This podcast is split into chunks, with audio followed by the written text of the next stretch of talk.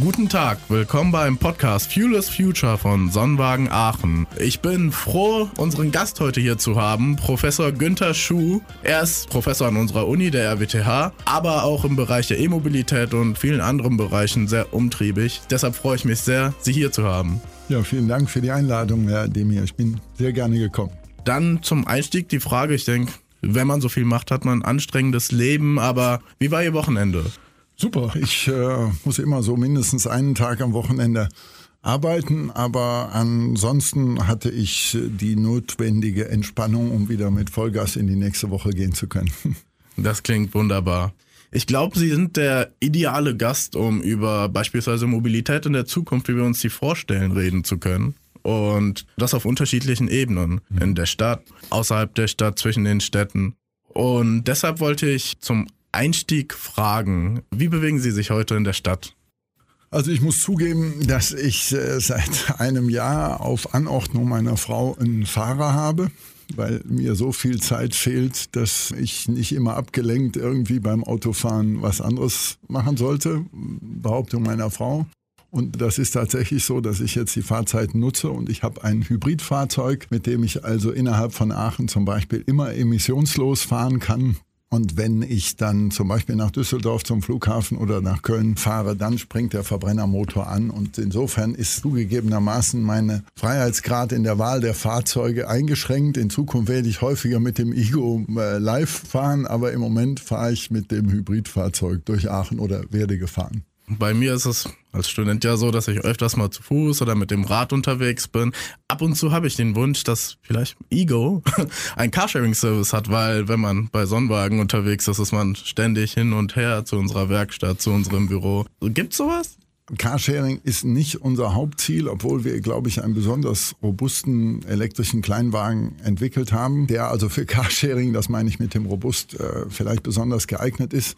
Und insofern werden wir auch Fahrzeuge in diese Carsharing-Nutzung bringen. Allerdings ist eigentlich mein Ziel, in den Innenstädten am liebsten nicht das eigene Auto durch ein gemietetes Auto zu ersetzen, weil okay. wir dann nicht so richtig viel gewonnen haben, sondern unser zweites Produkt, der People Mover, also der Ego Mover, der dann Ridesharing anbietet, also ein On-Demand ähm, ja, Shuttle-Bedarf abdeckt, wo Sie dann Mitglied im Aachener Ridesharing-Club wären. Vielleicht wäre das auch der Aachener Sonnenwagen-Ridesharing-Club oder so, bei dem man im Prinzip das System immer weiß, wenn Sie Beförderungsbedarf haben.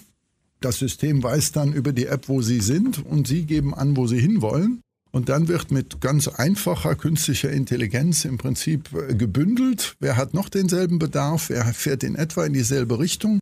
Und Ridesharing bedeutet dann nicht, dass sie wie ein Taxi quasi abgeholt werden, genau wo sie sind und genau dahin gebracht werden, zum Beispiel jetzt irgendwo an einer anderen Ecke von Aachen, sondern dass sie nur in der Nähe abgeholt werden und in die Nähe mhm. gebracht werden. Also der Komfort ist mehr so wie bei einer U-Bahn. Wenn Sie in Paris in der U-Bahn aus der Metro steigen, dann müssen Sie ja auch zu Ihrem Ziel noch 300, 400 Meter gehen. Ja. Und diese Kombination, die hätte halt den Vorteil, dass wir nicht nur emissionslos Verkehr in Aachen hätten, sondern eben, dass auch noch weniger Verkehr wäre. Und das würde die Staus reduzieren. Das würde wiederum die Emissionen reduzieren. Das würde mehr Platz machen übrigens für Fahrradfahrer, die auch immer wieder durch den zu heftigen Verkehr behindert Ein wichtiger werden. Punkt. Genau. Und äh, denn das ist ja eigentlich die schlauste Bewegung, also zu Fuß. Wenn Sie sagen, Sie gehen zu Fuß, dann muss ich sagen, ist das ja eigentlich die coolste äh, Be Bewegungsart, nur dass manchmal die Zeiten dafür nicht reichen. Und deswegen wäre äh, Fahrradfahren, Fahrradleihen, unser Aachener Velocity ist dabei eine tolle Sache. Das ist ein Teil der Lösung. Der andere Teil wären also People Moving und nur zur Not und dann gerne mit dem Ego Live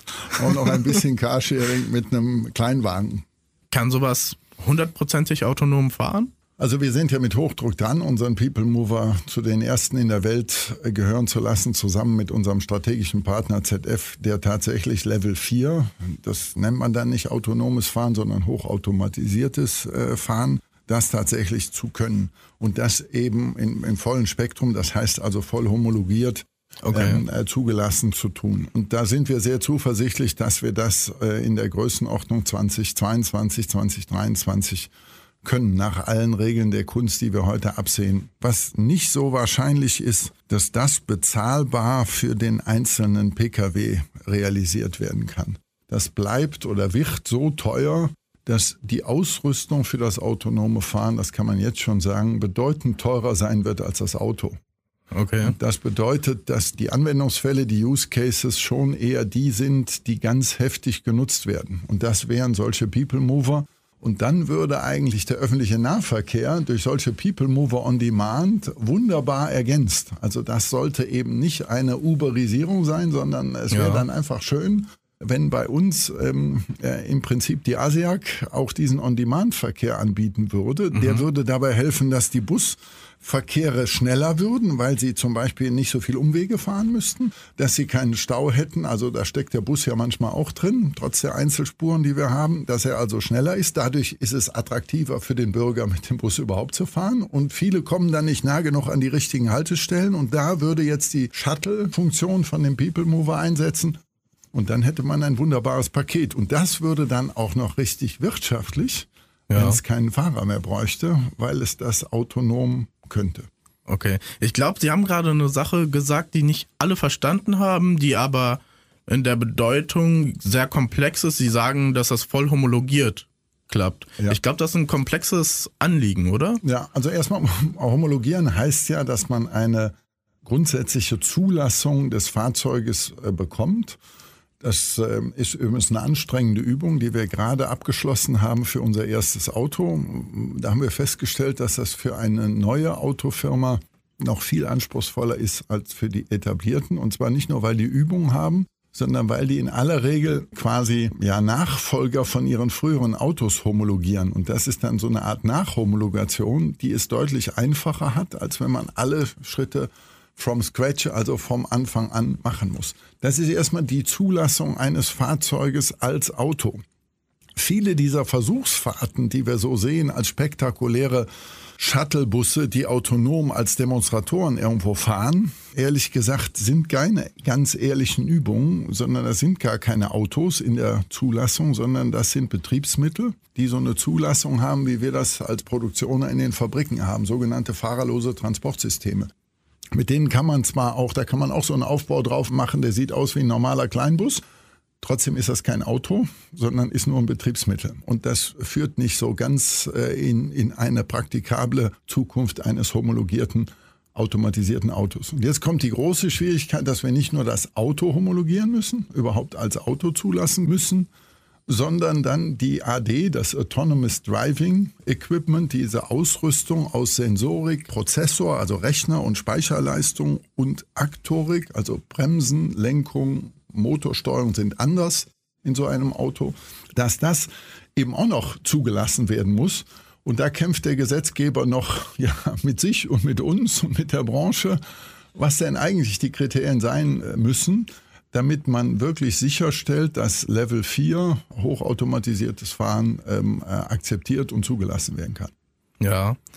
Also wir waren in Berlin, wir von Sonnenwagen beim Green Tech Festival und da haben wir so ein bisschen das Berliner Chaos entdeckt. Also ich habe oft irgendwie mal den Wunsch, ein eigenes Auto zu besitzen, wenn ich hier in Aachen bin oder ich komme auch aus Köln.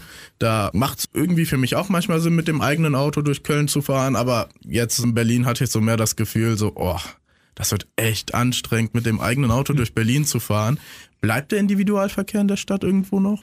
Also wir müssen zumindest in den Innenstädten möglichst mit Anreiz, wenn es irgendwie ginge und mit möglichst wenig Verboten, diesen Individualverkehr, dass wir mit 1,2 oder 1,3 Personen in einem Pkw äh, sitzen, wirklich limitieren. Am liebsten wäre mir mit Anreizen, weil logisch ist das nicht. Und ehrlich gesagt ist auch wenn der Verkehr zu dicht ist fürs autonome Fahren, auch keine brauchbare Voraussetzung. Also ich erkläre das immer unseren chinesischen Besuchern, die immer sagen, ja, in China wird das zuerst kommen, zum Beispiel in Beijing. Jetzt war ich letztes Jahr ein paar Mal in Shanghai und in Peking und so weiter. Und da sage ich immer, wenn mein Mover in der Testausrüstung in Peking irgendwo auf einer Kreuzung stände, dann stände der da ängstlich zitternd und, und würde sich nicht vom Fleck trauen weil der, wissen Sie, ein autonom fahrendes Auto, das hält sich immer an die Verkehrsregeln.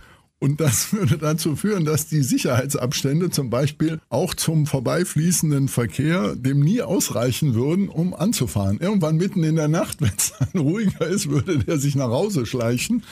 Also wir haben da noch ähm, ziemlich viel äh, vor uns und insofern sage ich mal, das ist noch ein längerer Weg bis wir das können. Aber in den Innenstädten lohnt es sich am meisten, das voranzutreiben und das mindestens mit Fahrzeugen zu können, die jetzt 50 äh, oder 60 Stundenkilometer können mit dieser AD-Ausrüstung. Ja, ja, in Berlin hatte ich die Chance gehabt, eines der neueren Elektroautos zu fahren, die auch so Assistenten haben. Und wenn da mal von der Seite jemand kommt und auch man selbst als Mensch nicht weiß, kommt er jetzt rüber, kommt er nicht rüber, ich glaube, spätestens dann wird für die Sensorik auch zu einer Herausforderung. Ja, also das ist natürlich die Sensorik im Auto, aber erinnern Sie sich an Ihren Führerschein. Die klassische Frage beim Führerschein, bei diesen komplizierten Skizzen, ne, Straßenbahn von rechts, Fahrrad von links und so weiter. Und dann ist ja so die Prüfungsfrage immer, wer hat Vorfahrt? Vereinfacht gesagt ist ja die richtige Antwort Blickkontakt. Ne? Ja. Also wenn es nicht mehr eindeutig ist, was rechts vor links ist und so weiter, musst du mit Blickkontakt klären, wer jetzt wem welches Signal gibt. Jetzt mach mal Blickkontakt mit meinem autonom fahrenden Mover. Ja, da ja. sitzt keiner drin. Da kannst du zwar hingucken, aber da ist kein Blickkontakt.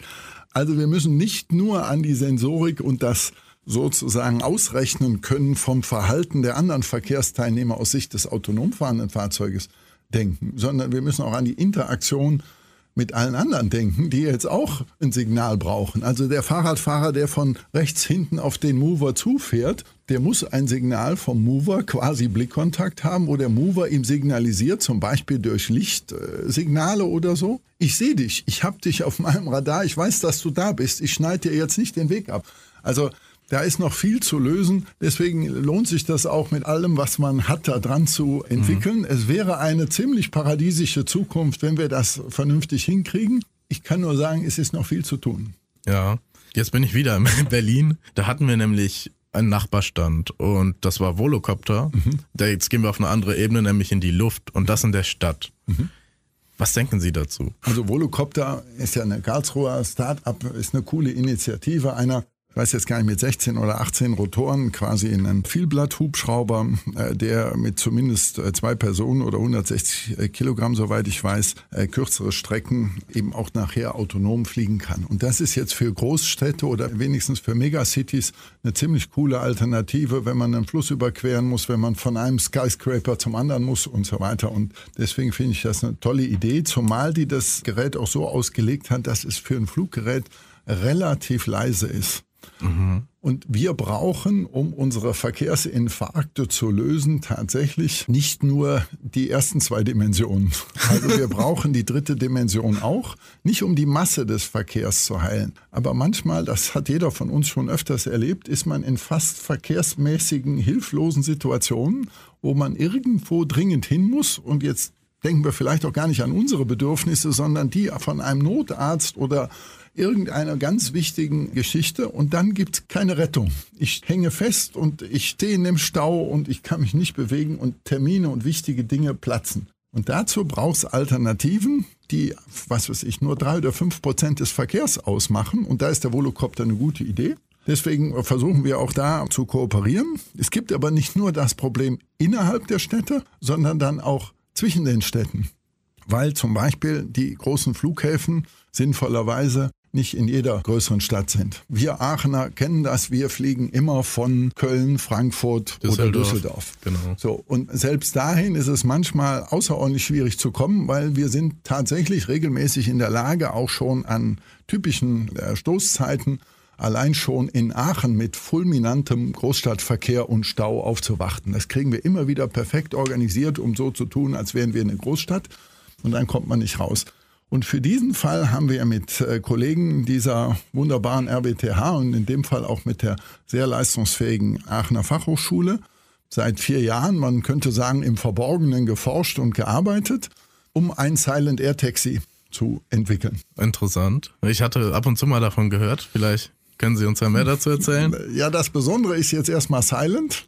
Also wenn man äh, stadtnah starten und landen will, ja, eigentlich schon grundsätzlich, aber stadtnah erst recht, dann darf man nicht, was heute den Ausbau der Fliegerei am meisten behindert, zu Recht, dürfen die Privilegierten, die jetzt in einem, was weiß ich, dringenden Fall eben fliegend zu ihrem Ziel äh, gebracht werden, nicht so und so viel andere, viel mehr andere Personen im Umfeld mit einem Lärmteppich belästigen. Und ähm, da war die große Forschungsfrage für uns, geht leises Fliegen, was das Umfeld nicht stört? Und die Antwort ist, es geht. Also man könnte jetzt amerikanisch sagen, yes, we can. Also technisch geht das. Und da haben wir dann im Verborgenen weiter dran entwickelt. Und ähm, wir haben dazu, wie immer, wir sind ja eine gründungsfreundliche äh, Hochschule, äh, mittlerweile ein Startup gegründet, die ISAT GmbH, also E für elektrisch unterstützt und Silent Air Taxi ist die Langform von äh, SAT. Und dieses Flugzeug hat ein ganz originelles Flächenprofil, hat ein ganz originelles Antriebskonzept. Rein elektrisch fliegen schnell genug und weit genug geht leider noch nicht, weil man dazu das Gewichtsproblem, die Payload nicht hinbekommt, weil die Batterie zu schwer ist. Was ist schnell genug? Schnell genug heißt, wenn Sie Intercity-Verkehre schaffen wollen, dann müssen Sie mindestens 250 Stundenkilometer schnell fliegen. Wir können wahrscheinlich äh, mindestens 300 Stundenkilometer schnell fliegen. Den Rest der Zeiteinsparung gewinnen Sie durch das schnelle Abfertigen und den direkten Kurs. Wir fliegen ja immer ja. Luftlinie. Und wenn dann Starten und Landen sehr einfach geht und unser äh, Flugzeug braucht zwar eine Start- und Landebahn, aber nur eine sehr kurze, also alle Start- und Landebahnen, sogar Grasbahnen äh, jetzt in Europa zum Beispiel sind für unser Flugzeug äh, möglich.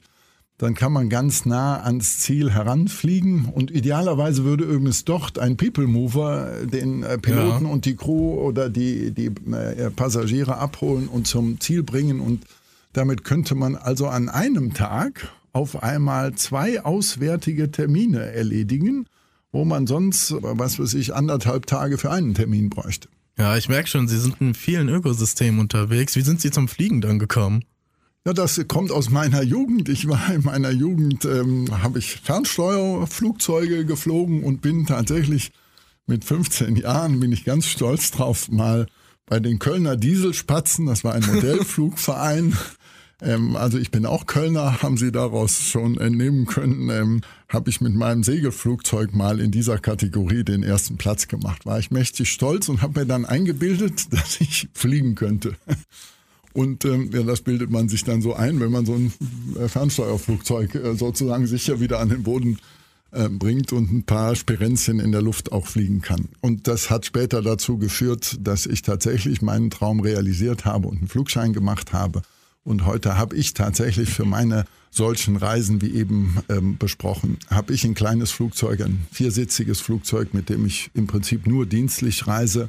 Und gerade wenn ich von einer schwierigen Location, und manchmal sind wir Aachener auch eine schwierige Location, weil wir ähm, nicht direkt an einem Flugplatz oder an allen richtigen Eisenbahngleisen sozusagen sind. Also wenn ich nur an unsere Freunde in Friedrichshafen von ZF denke, dann ist das auch eine ganz tolle und schöne, aber eine schwierige Location, um da hinzukommen. Und dann fliegt man da mal eben eine Stunde, zehn Minuten hin von Aachen-Merzbrück. Und das war so ein bisschen meine Erfahrung. Deswegen weiß ich auch, dass das Gerücht, wir haben gar keinen Platz im Luftraum für weiteres Fliegen, ein Gerücht ist. Ich glaube, dasselbe gilt übrigens für das äh, Gleissystem, für das Schienensystem auch. Und diese müssen wir einfach so nutzen können, dass wir andere nicht stören. Und das ist uns gelungen mit einem einzigartigen Antriebskonzept, was tatsächlich nur 65 Dezibel A äh, Lärm ausbreitet. Das ist, um sich das vorstellen zu können, wenn ihr zu Hause vor eurer Waschmaschine steht, dann ist das ungefähr, habe ich mal gemessen, 65 Dezibel A. Okay. Heißt also, wenn Sie an, einer, an, einer, an einem Flugplatz 100 Meter neben der Startbahn stehen, mit dem Rücken zur Startbahn und nicht hingucken, dann würden Sie nicht hören, dass unser Flugzeug da startet. Und damit wird auch keiner strapaziert. Und wie, ich würde sagen, von meinen Kollegen ziemlich clever gemacht ist, das wird jetzt demnächst bei unserer ähm, ja, Vorstellungsveranstaltung zu dem Flugzeug präsentiert. Genau. Ihr könnt übrigens die Sachen auch nachlesen, sobald der Podcast veröffentlicht wird. Ich glaube, da werden dann viele interessante Sachen zu dem E-Taxi veröffentlicht. Vielleicht wird auch der Verein Kölner Dieselspatzen jetzt mit der Zeit zu den Elektrospatzen umbenannt. Das ist ein elektrisches Flugzeug, ne? Äh, nein, das rein elektrisch geht nicht. Okay. Rein elektrisch würde nicht zu genügender Reichweite oder genügender Beladung ähm, äh, führen. Wir haben unser Flugzeug auch noch so konzipiert, dass es nicht nur mit fünf Personen fliegen könnte, sondern auch ein Cargoflieger sein könnte, okay. der also dringende zum Beispiel Medikamente in Bereiche bringen könnte, wo man sonst nicht schnell genug hinkommt. Und zwar bis zu 450 äh, Kilogramm. Ähm, okay. Und ähm, das geht rein elektrisch nicht, weil die Batterien zu schwer wären, weil eine Brennstoffzellentankanlage zu schwer wäre. Also es ist eine Kombination aus äh, zwei Verbrennermotoren, sehr kleinen dadurch, und zwei Elektromotoren, ähm, die sich mit ihren Stärken und Schwächen sozusagen ergänzen. Und dadurch können wir die Voraussetzung für das äh, Reduzieren, drastische Reduzieren der drei wichtigsten Lärmquellen erreichen. Und das macht die Einzigartigkeit, glaube ich, von unserem äh, Silent Air Taxi aus. Mm, generell das Thema Erdöl, wie wichtig wird das noch in Zukunft sein? Bei uns treiben wir unser Fahrzeug zum Beispiel mit den Solarzellen an und mhm. schaffen damit einen Kontinent zu durchqueren. Wie stehen Sie dazu? Wie sehen Sie das? Werden wir noch irgendwann Sprit haben? Also es werden eine Reihe von hoffentlich nur kleineren Anwendungen übrig bleiben, in denen man tatsächlich die Kohlenstoffkette als Kern von, von äh, Verbrennungsprozessen braucht. Das liegt einfach mal an der, an der Leistungsdichte, also Kilokalorien pro Kilogramm, die mit nichts anderem auch nur annähernd so intensiv erreicht werden kann, wie man das jetzt mit Diesel oder Benzin kann. Nichtsdestotrotz sollten wir alles tun und da macht ihr ja mit Sonnenwagen wunderbare ja, Erfolgsstories und macht das eigentlich auch allen anderen vor. Das finde ich total vorbildlich, dass wir die Kohlenstoffkette im mobilen Raum so klein wie möglich bringen sollten. Übrigens eigentlich auch nicht nur im mobilen Raum. Also ich verstehe zum Beispiel nicht, dass wir nicht genauso vehement, wie wir jetzt endlich im mobilen Raum dafür sorgen, der Gesetzgeber dafür sorgt, dass die Transformation in emissionsfreies äh, Fahren passiert, dass wir das im stationären Bereich nicht genauso konsequent machen. Also warum haben wir jetzt in einem schönen Aachen noch überhaupt in der Innenstadt Häuser und auch öffentliche Gebäude wie dieses, bei dem wir mit ähm, Öl oder Gas heizen? Kann doch eigentlich nicht sein. Also da wäre es übrigens noch naheliegender, das schnell umzusetzen und es eben ohne Kohlenstoffketten zu der Energieentfaltung zu bringen. Ähm, beides sollten wir dringend tun.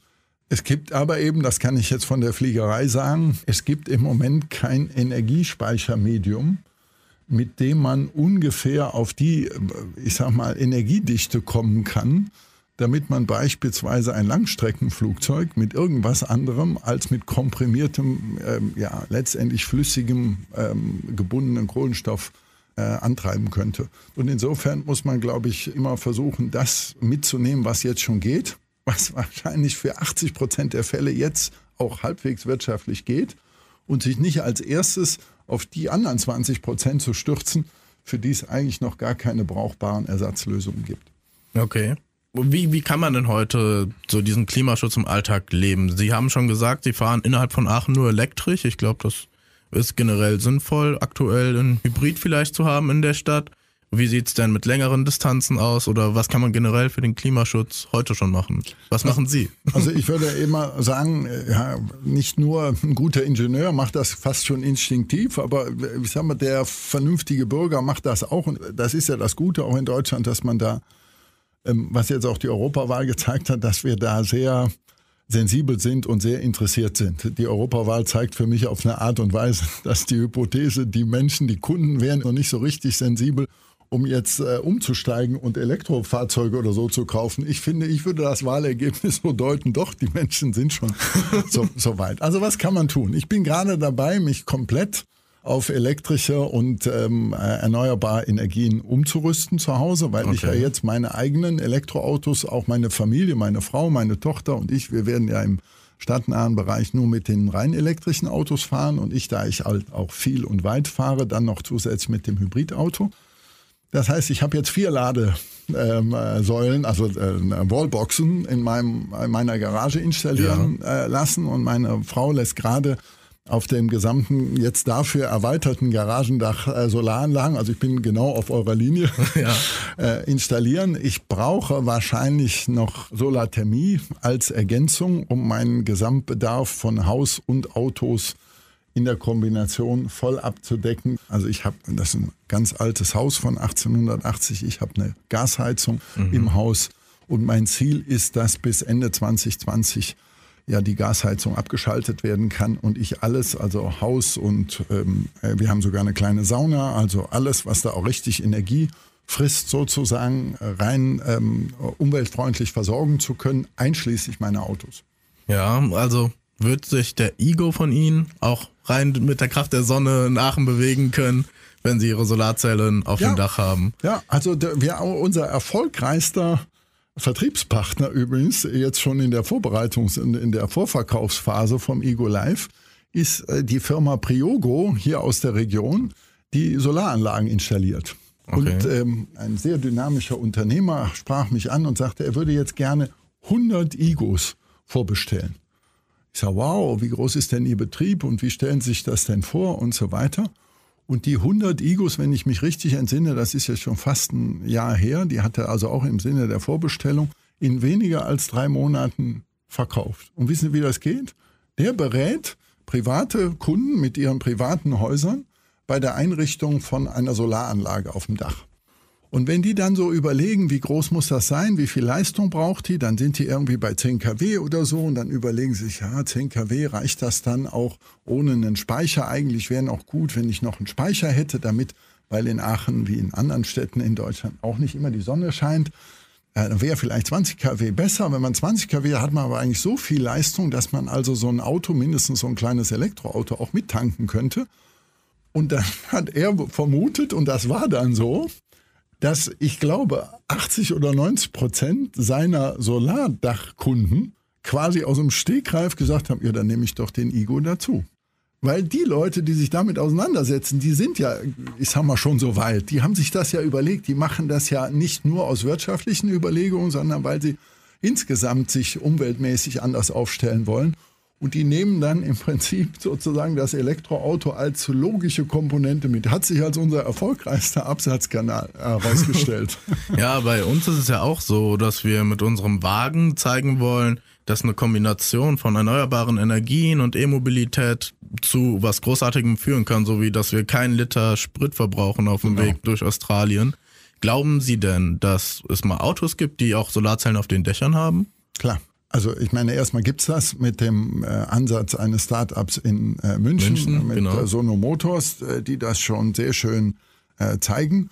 Und das wird es bei anderen Fahrzeugen auch geben. Also für unseren Mover ist das Dach dafür schon prädestiniert. Wir haben okay. im Moment halt noch ein bisschen eine Auslegungsgeschichte, wie viel Klimaanlagen und da wir eben um mehr Reichweite zu bekommen und das nicht nur mit Batterien machen zu müssen, die ja auch, sagen wir mal, umwelttechnisch als Batterie im Herstellungsprozess nicht ganz zweifelsfrei sind. Also versuchen wir den in Anführungszeichen ähm, Schaden klein zu halten durch kleine Batterien.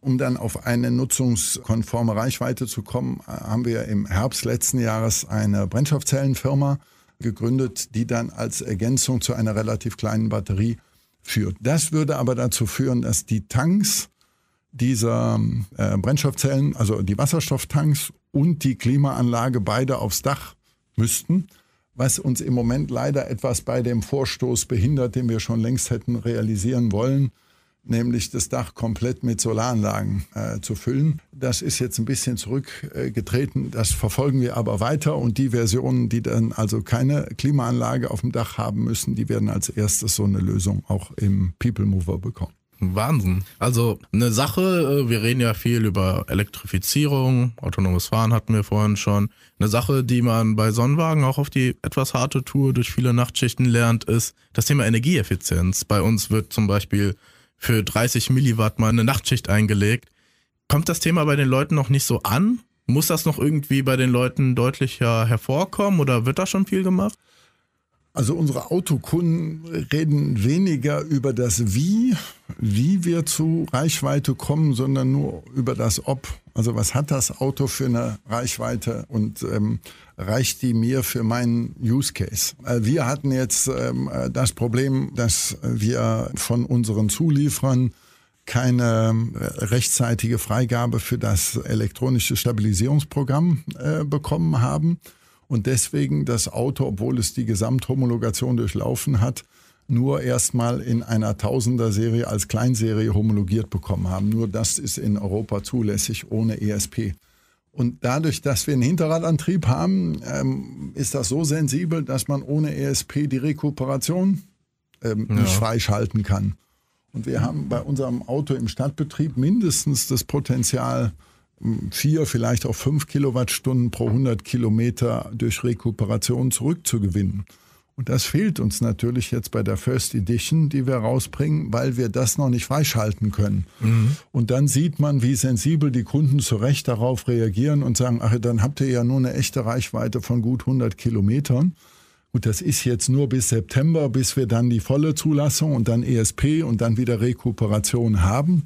Aber dann sieht man regelrecht auf der Stirn der Nutzer, wie sie rechnen, ob sie damit auskommen. Also deswegen ist Energieeffizienz und alles, was ihr und wir und alle finden können, also jedes, jede Milliwatt-Einsparung ist eigentlich lohnend zu erkennen, weil wir müssen alles hernehmen, um aus dem, was wir aus der Batterie holen können, das Maximale zu machen. Mm, ja, das war die Energieeffizienz bei Ihnen. Generell in Deutschland müsste die Industrie, die Haushalte, nicht alles irgendwo auch energieeffizienter werden. Ich glaube, das wird selten belichtet.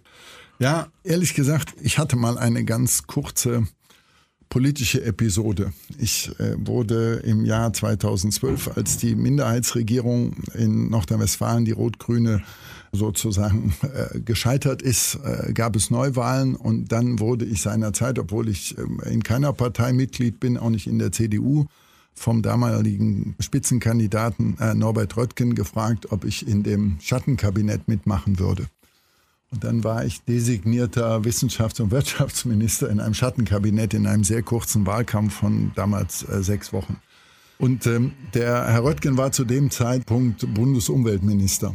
In dieser Phase hatte ich jetzt die Gelegenheit, auch hinter den Kulissen und abends, wenn man erschöpft nach so einem Wahlkampftag irgendwo noch mal ein Bier getrunken hat. Und ich habe ihn damals schon gefragt, was ich bei meiner ersten Berufung zum Professor vor jetzt fast 25 Jahren in der Schweiz, äh, dem damaligen Studentenmagazin, als meine Vision für die Zukunft gesagt habe. Ich habe gesagt, man müsste im Grundgesetz eine Penale für ähm, äh, schwarze Energie, also für kohlenstoffbasierte mhm. Energie reinschreiben. Und ich habe damals gesagt, es war ja in der Schweiz, es müsste sozusagen jedes Jahr die Besteuerung von einer Kohlenstoffkette von 10 Rappen pro Liter erhöht werden, sodass sich das über 30 Jahre zu einer viel, viel teureren Energie herausstellen würde. Das finde ich ehrlich gesagt, das war jetzt in meiner Jugend, da wurde ich gerade Professor, aber immer noch eigentlich den coolsten Weg, die schmutzige Energie so, also kalkulierbar, dass sich die Nutzer und die Industrie, die Anbieter darauf einstellen können, kalkulierbar durch den Staat immer teurer zu machen. Weil ich halte es im Prinzip für einfacher, wenn man sozusagen nicht die förderungswürdigen, die Zukunftstechnologien sehr kompliziert, weil das gerecht zu machen, zu fördern, die erneuerbaren Energien, wie wir wissen, ist ziemlich schwer. Und eigentlich wäre es viel besser, den Übeltäter zu bestrafen, aber so, dass die etablierten Branchen und Nutzer Zeit haben, sich darauf einzustellen. Deswegen kam ich auf die Idee mit dem Grundgesetz, ist jetzt normalerweise kein Thema, was man ins Grundgesetz schreibt, aber um zu signalisieren, dass keiner mal eben das auflösen kann, das habe ich damals auch mit Herrn Röttgen als Bundesumweltminister äh, besprochen. Er hat gesagt, klar, klar würde das funktionieren. Aber nach seiner Einschätzung, das war jetzt 2012, würde auf der Welt noch jeder Politiker für so einen Vorschlag abgewählt, weil die breite Bevölkerung diese systematische Verteuerung der Energie einfach ablehnen würde. Und deswegen sind alle Initiativen, auch was ihr tut als Sonnenwagen-Studentengruppe, alles, was wir tun können, ist extrem notwendig und hilfreich, um die Öffentlichkeit dafür zu sensibilisieren, dass sie so einen Vorstoß überhaupt akzeptieren würde. Noch heute, glaube ich, findet man dafür keine Mehrheit. Und dann ist es nicht der Politiker oder die Politiker, sondern wir, die breite Bevölkerung, sind es, die so etwas eigentlich Naheliegendes, Vernünftiges, also das, was unsere Erde am meisten belastet, einfach über den Mechanismus, den wir alle am besten können, nämlich den Preismechanismus, sozusagen in die Ecke zu drücken und damit alle anderen automatisch viel attraktiver und wettbewerbsfähiger zu machen. Diesen Weg haben wir bisher leider verpasst. Es liegt aber, das kann ich jetzt echt aus dieser Erfahrung sagen, nicht äh, nur an den Politikern, die das vielleicht nicht wollen oder andere Interessen hätten.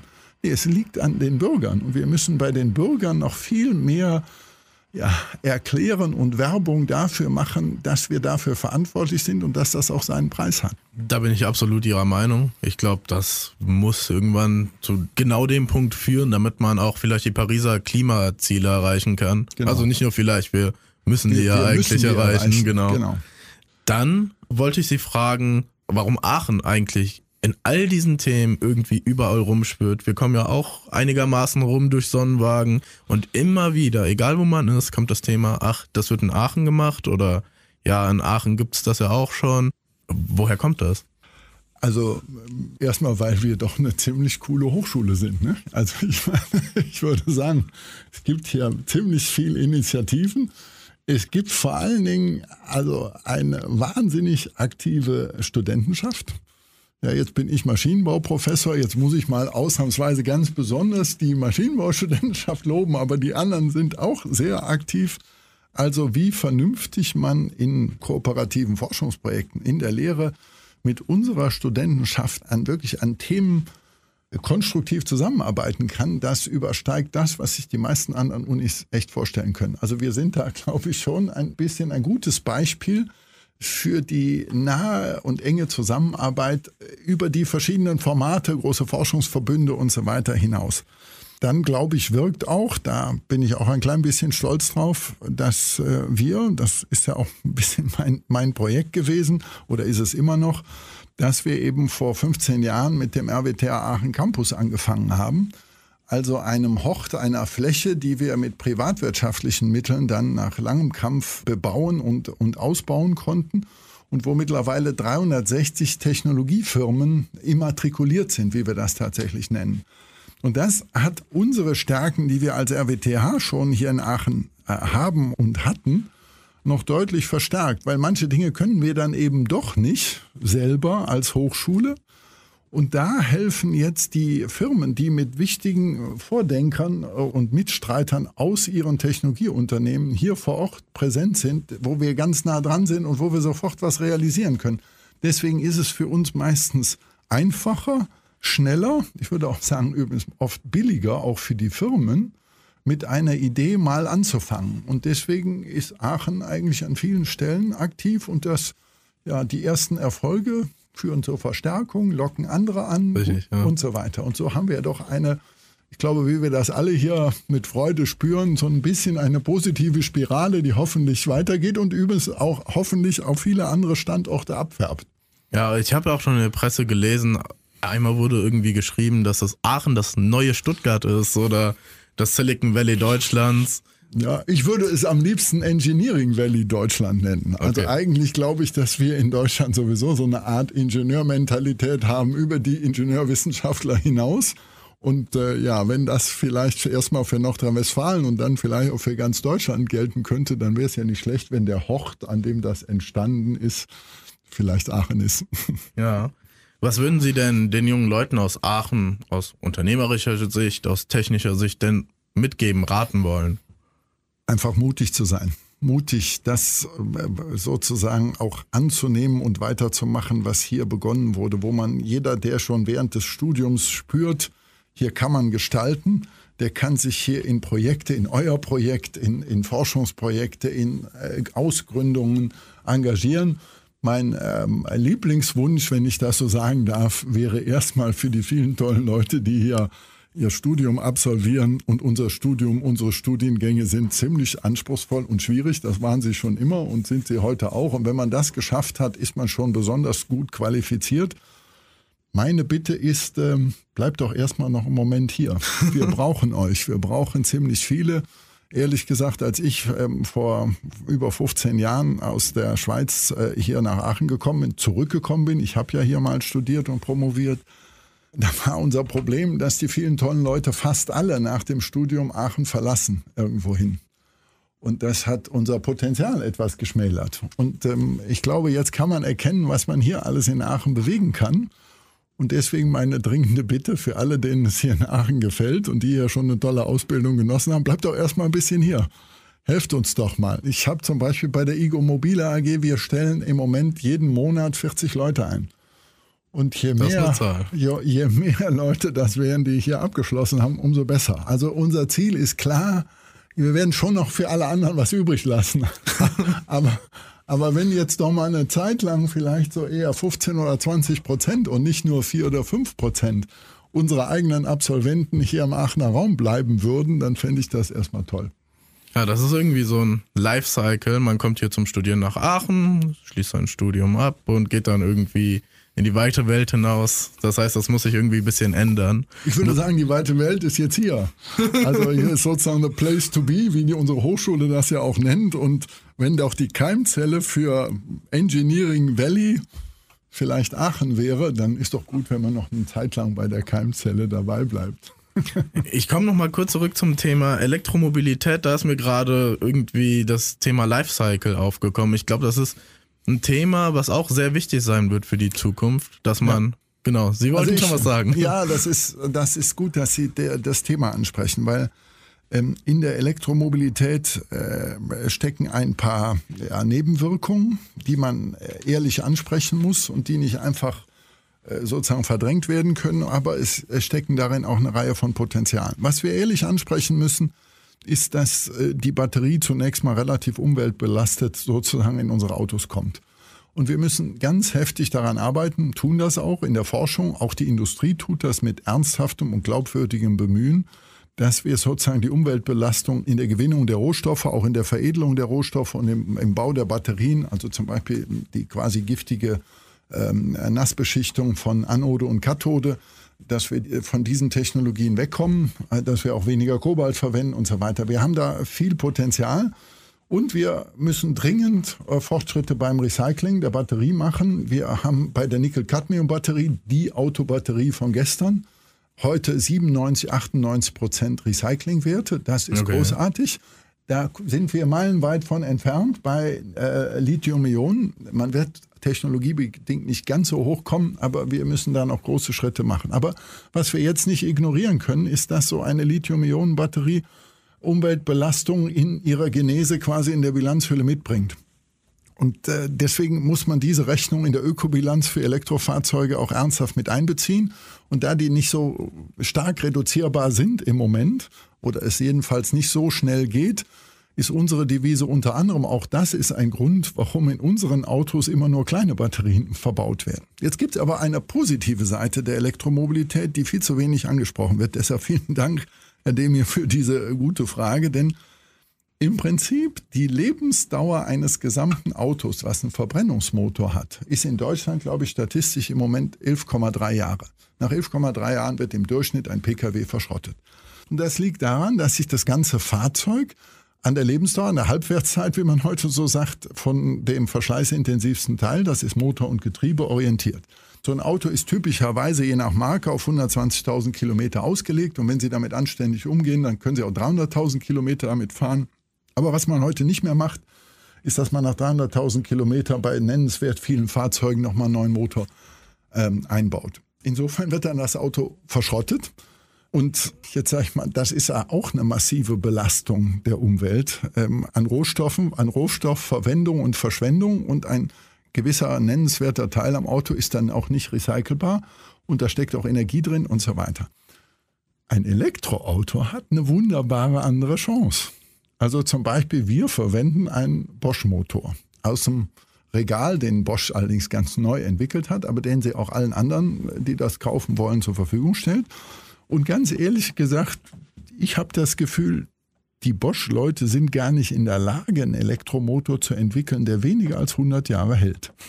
Ja, das, die können nur Qualität auf diesem Niveau und mit Elektromotoren, die haben einfach faktisch keine Verschleißteile. Der lebt jetzt 100 Jahre. Wenn man jetzt mal die Batterie, die wir ja nach acht Jahren dem Kunden entreißen wollen durch ein unwiderstehliches Angebot einer neuen Batterie, was wir okay. deshalb so unwiderstehlich günstig machen können, weil wir einen Deal haben mit Solaranlagenanbietern, die unsere Autobatterie dann noch Größenordnung 20 Jahre stationär betreiben. Das als Pufferbatterie mögen die die Autobatterien, weil die ziemlich robust sind. So dass, wenn wir mal die Batterie weglassen, könnte man sagen, ist unser Auto eher sowas wie, ähm, wie soll ich mal sagen, wie eine Straßenbahn, eine elektrische Straßenbahn. Die haben ja früher auch, ja vielleicht nicht 100 Jahre, aber 60 Jahre gelebt. Das heißt, der Lebenszyklus eines Autos der könnte halt eines Elektroautos viel länger sein. Und deswegen haben wir einen ganz anderen Bodyaufbau. Nicht nur, weil der überlegene äh, Fahrsicherheit, passive Sicherheit generiert, gebaut, sondern wir haben einen Aluminium Space Frame gemacht, der mit einem Thermoplast-Kunststoff beplankt wird. So, und dadurch ist der Space Frame so steif und als Aluminiumteil auch nicht rostfähig. Also das heißt, der rostet nicht und der wird auch nicht weich. Und damit hält unser Chassis auch 100 Jahre oder vielleicht 60 Jahre. und dann hängen da viele Dinge dran, die auch nicht verschleißen, wie zum Beispiel der Kabelbaum und eine ganze Reihe von anderen äh, Dingen. Das heißt, unser Auto, jetzt will ich nicht 100 Jahre behaupten, aber könnte 60 Jahre alt werden. Und statt über Recycling als erstes zu reden, von einem Auto und allem, was da dran hängt, ist doch viel besser, dass man das Auto lange im Betrieb hält. Und viele Menschen, die jetzt auch im Kurzstreckenverkehr ein Auto brauchen, haben oft auch nicht die Kaufkraft, selbst bei einem günstigen Auto einen Neuwagen zu kaufen. Also wäre für die gerade der Gebrauchtwagen sehr attraktiv und das wäre eigentlich prädestiniert bei unserem Auto. Also das war jetzt eine kurze Frage und eine ziemlich lange Antwort, aber da sind Sie, haben Sie jetzt bei ja. mir den Professor herausgelockt, der eigentlich erst nach anderthalb Stunden aufhört zu reden. Aber so schließt sich der Kreis. Die Batterie kommt raus und wird dann als Zwischenspeicher für die Solarzellen benutzt. Ganz genau, so ist das gedacht. Dann kurz noch zu dem Thema. Welche Meilensteine gibt es eigentlich noch? Was sind so die nächsten großen Schritte, die kommen? Also es äh, ist das harte Learning, wenn man dann in eine Domäne, die eigentlich von der Großindustrie beherrscht wird, äh, einbricht sozusagen. Sie brauchen kritische Masse, wenn sie Autohersteller sein wollen. Und kritische Masse drückt sich dadurch aus, unser Fahrzeugkonzept für den Ego Live hat konzeptionell ungefähr einen Kostenvorteil von 8.000 bis 8.500 Euro gegenüber klassischer Bauweise bei kleiner Stückzahl äh, pro Auto. Wir haben aber einen Einkaufsnachteil jetzt am Anfang, weil wir so kleine Stückzahlen ähm, nur abnehmen und weil wir neu sind, dass sich die Lieferanten natürlich nicht ihre Bestpreise entlocken lassen. Und wir haben einen Einkaufsnachteil von ungefähr 5.000 bis 5.500 Euro. Das heißt, ich muss jetzt so schnell wachsen, bis ich auf kritische äh, Stückzahlen, wie man das nennt, äh, bin, bei denen ich keinen Einkaufsnachteil mehr habe. Und das heißt ganz konkret, ich muss so schnell wie möglich in die Größenordnung von 100.000 Fahrzeugen äh, kommen, damit ich mit den meisten Lieferanten auch für verschiedene Fahrzeugtypen dann ähm, auf so große Mengen komme, dass ich da einen wettbewerbsvergleichbaren ähm, ähm, Preis für die Teile bekomme. Und das sind nicht nur die besonderen Teile, sondern das sind auch die die Standardteile, die Commodities und so weiter. Deswegen müssen wir schnell wachsen und meine Hoffnung ist, dass IGO, die IGO Mobile AG eben so schnell wächst, dass wir in 2023, spätestens 2024 etwa 100.000 Elektroautos hier okay. in Aachen bauen können. Okay. Dann sind wir schon fast am Ende. Jetzt kochen wir mal zusammen. Das heißt, ich würde Sie fragen, welche Eigenschaften, welche Zutaten braucht man denn, um das zu machen, was Sie machen?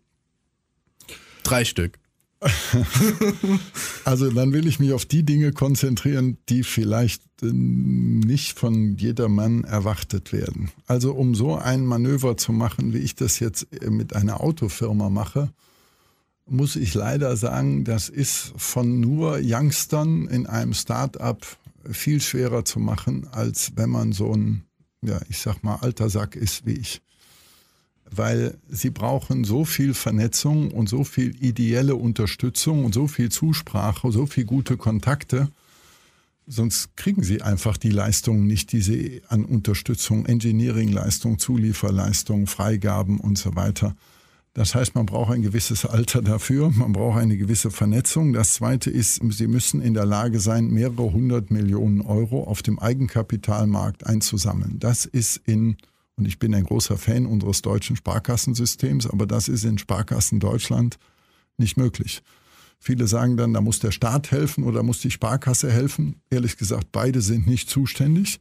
Und dann brauchen sie eine so gute Vernetzung und auch eine gewisse Reputation, damit sie zum Teil auch auf dem internationalen Kapitalmarkt ja, in der fortgeschrittenen Phase, in der wir jetzt sind, meine letzte Kapitalerhöhung, bei der haben wir 98 Millionen Euro eingesammelt. Äh, was dazu geführt hat, dass Igo jetzt äh, in der Unternehmensbewertung äh, ziemlich genau eine Milliarde Dollar wert ist. Und das müssen sie auch erreichen können, sonst sind sie in diesem Geschäft nicht quasi genügend finanziell ausgestattet. Das sind schon mal zwei wesentliche Dinge. Und dann müssen sie ganz viele ich möchte mal sagen, überengagierte junge Leute so nah wie möglich an sich ranlassen. Und da ist jetzt Aachen besonders prädestiniert. Also ich bin tatsächlich auch der älteste Sack in dieser Firma. Und ähm, ich glaube, das Durchschnittsalter, es nimmt jetzt etwas zu, weil wir auch ein paar Profis zunehmend von außen einstellen. Aber ich glaube, wir haben gerade das im Durchschnittsalter die 30 Jahre überschritten. Ähm, ähm, das ist die dritte wichtige Zutat.